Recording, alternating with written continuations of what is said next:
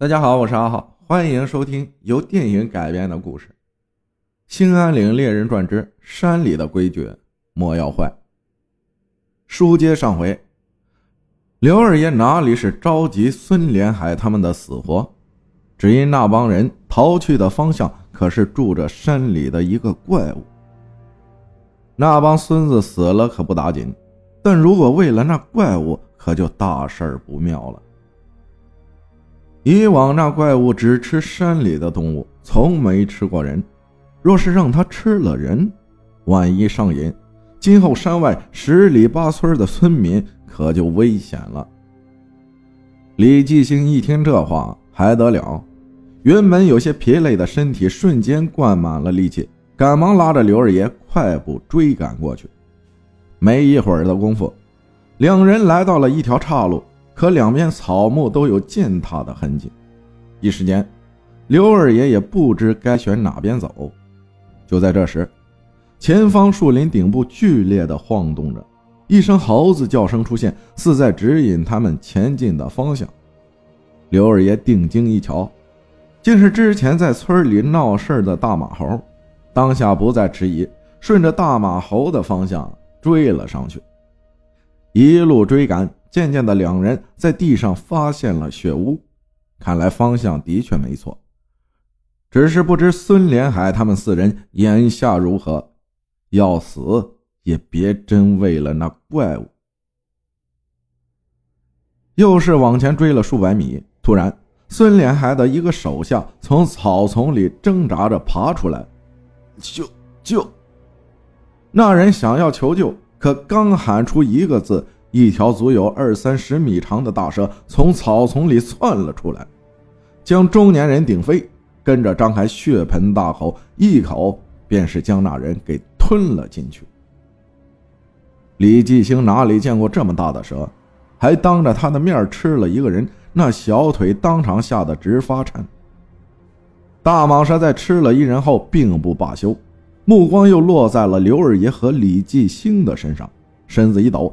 便是朝着刘李二人冲了过来，刘二爷一把推开李继兴，大喊起来：“小心，这是成了气候的野鸡脖子，剧毒！”两人躲过大蟒蛇的攻击后，刘二爷回转身子，取下猎枪，便是对准大蟒蛇开了一枪。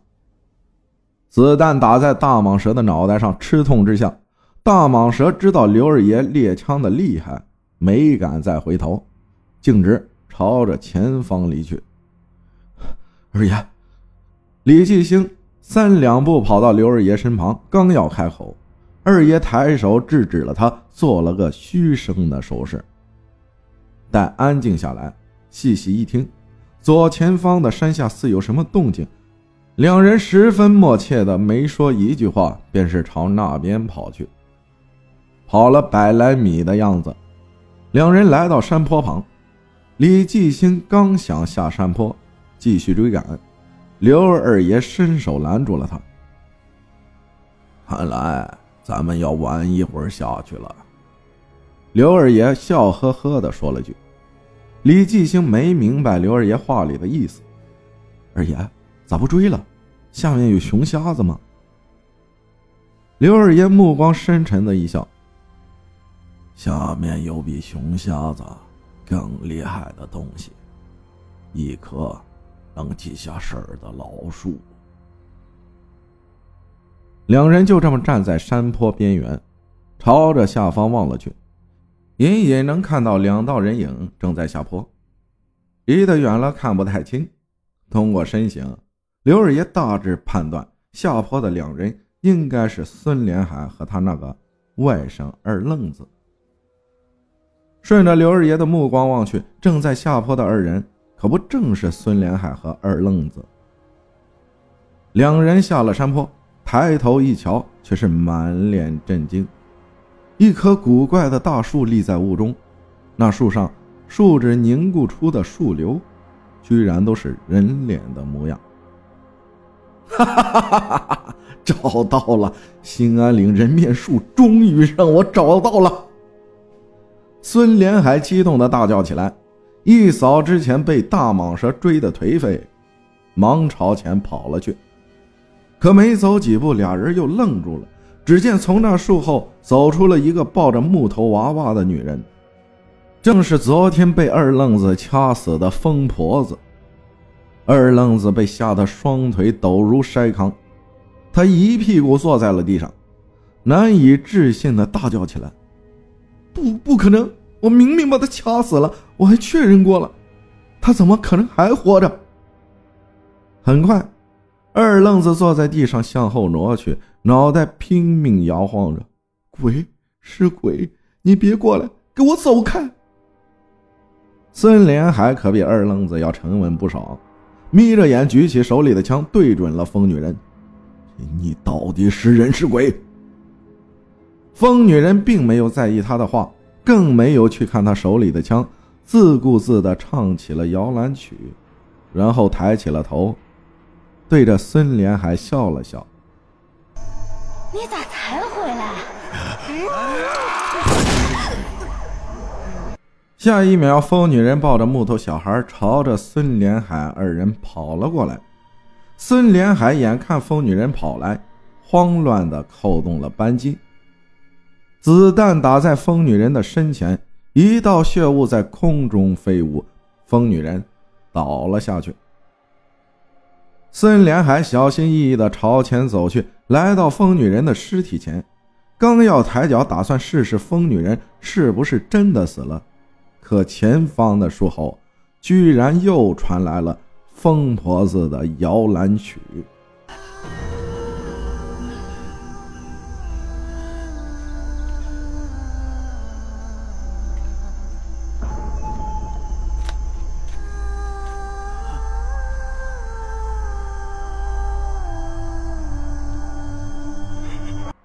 孙连海和二愣子抬头看了过去，又一个一模一样的疯婆子居然从树后走了出来。这、这、这、这！两人瞪大双眼，简直怀疑是不是自己眼花了。刚杀一个，又出现一个，难不成这疯女人真是鬼？眼看疯女人一步一步的接近，孙连海发疯似的扣动了扳机。直到将子弹全部打光，女人再次倒下。大树底下也陷入了短暂的安静，短暂到只有几个呼吸的时间。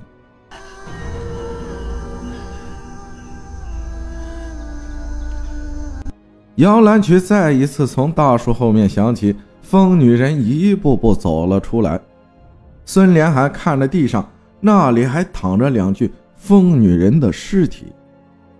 孙连海扣动扳机，但枪已经被打没了弹药，连最后的依靠都没了。他只得扔下枪，转头就跑。没跑几步，浓雾里钻出了巨大的黑影，正是之前逃走的大蟒蛇。大蟒蛇一口将孙连海咬住，鲜血顿时溅了二愣子一身，那刺鼻的味道，眼皮血珠的滴落。让二愣子当场尿了裤子，连起身逃走都给忘记了。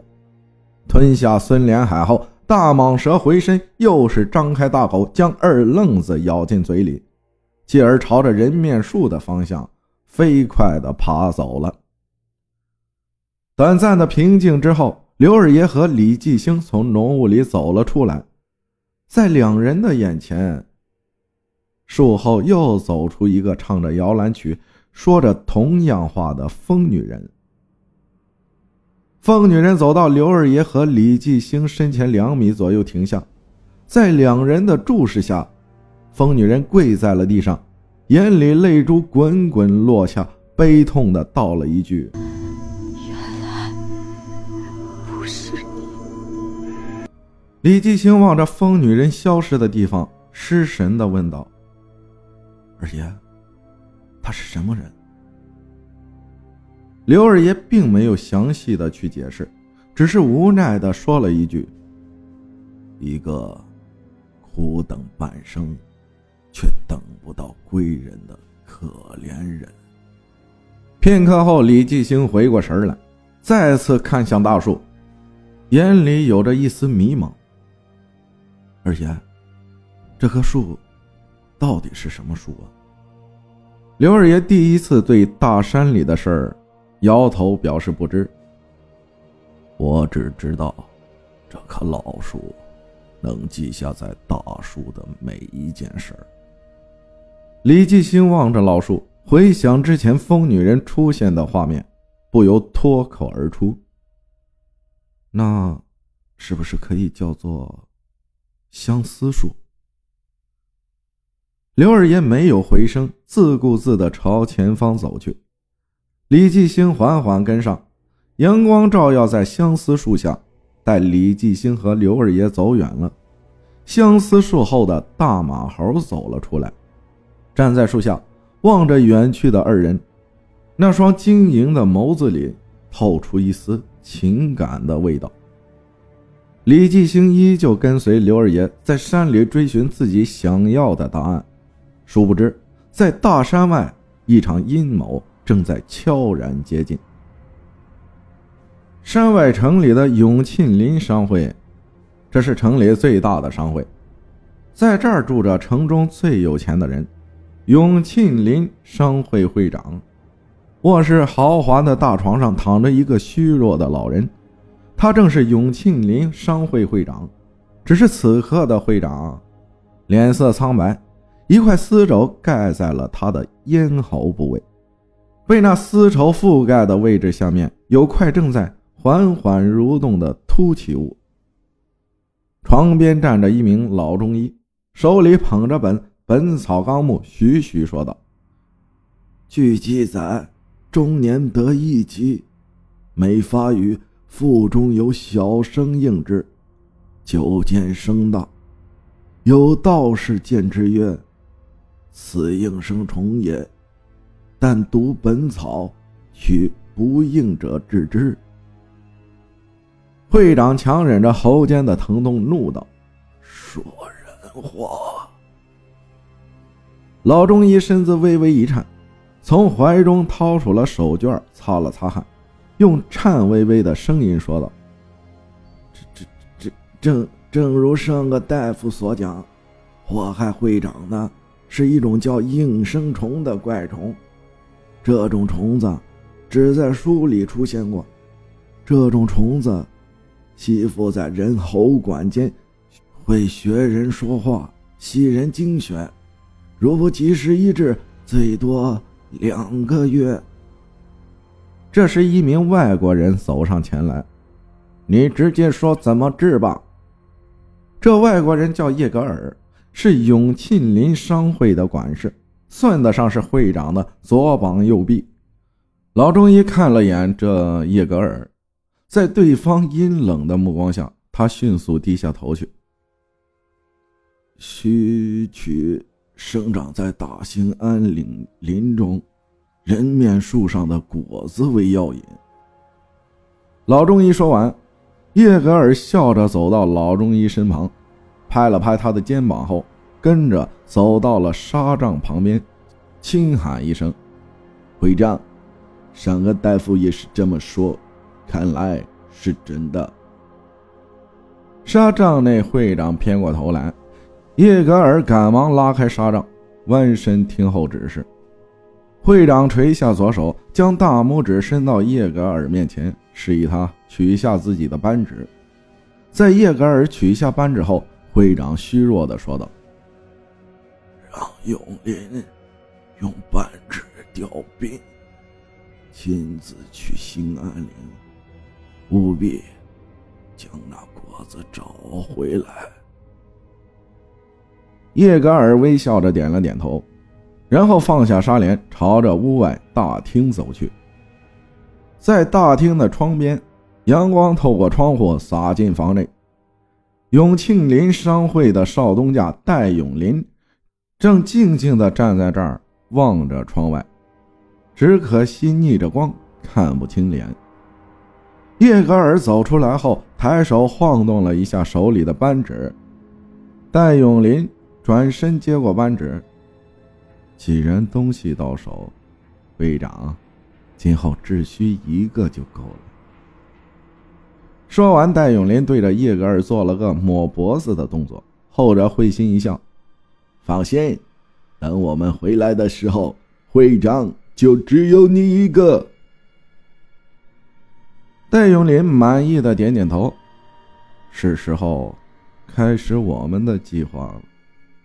不过在那之前，要把那个碍事儿的老猎人先解决掉。叶格尔笑了笑，那就全看会长大人的演技了。哼！戴永林冷笑一声，多少年没回去过了，是时候回去看看了。戴永林随之带着叶格尔下了楼，在楼下。早已有数十名拿着长枪的打手等候着。看了一眼自己的家底儿，戴永林嘴角一扬，真不知道那帮老家伙要是知道我是戴永林的话，会是什么表情。阳光下，戴永林的正脸终于出现。仔细一瞧，这不正是李长福？当日带去小胡子家里的那位官长。大山里，李继兴依旧跟着刘二爷在林子里转悠。这日，两人行走在河边上，李继兴突发奇想的问了句：“二爷，您说我跟您这么长时间，是不是也能算是个猎人了？”刘二爷瞥了他一眼。就这几天功夫，想当猎人，你小子还差得太远了。二爷，我……李继兴刚要反驳，刘二爷摆了摆手，示意他先别说话。李继兴闭上嘴，学着刘二爷仔细的听着。林子里传来了啄木鸟啄木头的咚咚声。刘二爷忽然问了句。你说啄木鸟是好是坏？李继兴随口回答：“当然是好的了，它啄木头上的虫子，让木头不得病。”刘二爷再次问道：“那你知不知道，其实天底下啄木鸟弄死的数，比救活的数少不了多少呢？”李继兴一脸茫然的摇了摇头。刘二爷语重心长的训诫道：“贪呗，还能因为什么？就像前两天那伙憋宝的人一样，天灵地宝取之有道，但就是一个贪字儿，伤人性命，最后也弄了个死无全尸，这就是报应啊！”李继兴若有所悟。我呃大概懂了，这应该就是平衡的法则。破坏了森林的平衡，自然要接受惩罚。二爷，嗯，您说我说的对吗？刘二爷笑了笑，我听不懂你说的什么法子，我就知道，老林子里有老林子的规矩，坏了它，就要遭报应。李继兴指着相思树的方向质问了一句：“可那个女人呢？她做错了什么？”刘二爷没有回答，抓起放在石头上的猎枪，起身朝着李继兴身后快步走去。李继兴不明所以的跟了上去，没走出几十米，两人发现一个身着破烂的男子倒在了河边乱石堆。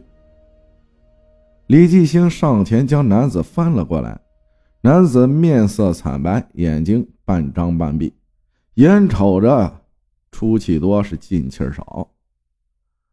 刘二爷在看清男子的脸后，斜眼瞥了瞥李继兴。我发现你嘴跟开了光似的，你不是在问那个风姑娘吗？她，就是风姑娘没等来的人。啊！李继兴一惊，再次看向男子。看个屁呀！这里离年华村不远，先带他去你家，有什么话，等他醒了再说吧。李继兴听后点点头，在刘二爷的帮助下，将男子背上，朝着村里赶了去。不到一个时辰，两人带着男子回了村。这下村子里可是炸了锅，毕竟大家都知道，村里没个什么事儿，刘二爷一般不会轻易到来。刚走几天又回来，难不成村里又生了什么事？最后还是新任村长李长根出面给大家解释了一下，告诉众人是春生回来了。提到这个名字，村民们立马有了闲聊的话题。毕竟，春生当年也是村子里的人，最后还是带着绯闻八卦从村子里消失的。说起春生，当年他是跟随父亲逃荒来到村里，只可惜他父亲带着他刚到村口就没了气儿。春生之后便是被村民们留了下来，自小在村里长大，是吃百家饭活下来的。只是后来随着春生长大，村民们发现他经常往深山里跑，而且每次从山里回来，身上都穿着新衣裳。这下村里传出了闲言，说是春生在山里遇了狐狸精。没过多久，春生最后一次出村进了山，便是再也没有回来。从那之后，村里人一直都认为。他是被狐狸精迷了去，只怕早被害了性命，却没想到今日却被刘二爷带了回来。再说李长福的家里，春生在里屋睡着，李继兴拿着从他身上取下的铜锁，跟在赵福手里拿到的铜锁一比对，最后合在了一起，在完整的铜锁上还刻着。百年好合四个大字，这下确定无疑，春生正是疯女人一直在等的那个人。李继兴看着手里的铜锁，眉头不自觉地皱在了一起。当年春生和疯女人之间到底发生了什么？为何春生消失这么多年，疯女人又苦等了他这么多年？李继兴这正愁眉苦脸地猜着。屋内突然传来了动静，原来是春生醒了。李继兴赶忙去将刘二爷和李长根叫了来，几人去到屋内，春生刚刚坐起，只是肚子咕咕叫着，也不知是多久没吃饭了。长长长根说：“看到熟人，春生叫了一声，又低下头去。”李长根走到炕头边上。伸手拍了拍春生肩膀，安慰道：“娃，啥都别说了，叔去给你弄点吃的来。有什么话，等咱吃饱了再说。”李长根出了屋，不一会儿，端着一碗热腾腾的米粥走了进来，递给了春生。等他吃饱了，缓过气儿了，李长根这才询问起春生这些年的事儿。春生叹了口气，这才徐徐道出当年他离开村子的原因，以及这些年的去向。要说那春生，并不是遇见了狐狸精，而是在进山后遇见了一位姑娘。两人一见倾心，可女孩家里嫌弃春生穷，不同意两人的婚事。为了能够赚钱迎娶那位姑娘，春生最后决定出山挣钱。可山外的世界根本不是他想的那么简单。下山两个月，春生根本没个方向，也不知自己要去做些什么。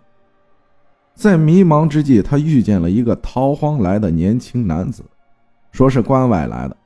听村里人说，他父亲当年出山后混得不错，所以想要出山投奔父亲。同是穷苦的俩人一见如故。于是结伴而行，准备一同去城里。不想一天夜里突下大雨，赶路的俩人无奈投宿在了一位大娘家中。大娘很热情地招呼两人进了门，还给熬了热汤。只是那天春生因为太过疲惫，没有喝大娘给的热汤，就先行睡下。半夜，春生听到一阵异响，醒了过来。他发现大娘黑灯瞎火的蹲在厨房里吃着什么。走近一瞧，大娘竟是抓着一根手指在啃，而在大娘的身前，与她同行的男子早已被大娘砍成了七八块。原来大娘给他们的热汤里加了迷药，和春生同行的男子正是喝了热汤，在昏迷中被大娘分尸吃了。受到惊吓的春生慌忙的跑了出来，在路上遇见军阀抓壮丁，被他们抓走，挖了几年战壕，前年才找机会逃出来，一路要着饭才回到了山里。这边李长根还在和春生聊着以前的事儿，在外面有村民带了隔壁村的汉子走进来，说是来找刘二爷的。询问下得知，来人是二道白河的。说是不知谁在山上放了把火，惊动了四五头熊瞎子，村子都快被霍霍完了。刘二爷忙问是多久发生的事儿，从对方口中知晓，这都两天前的事儿了。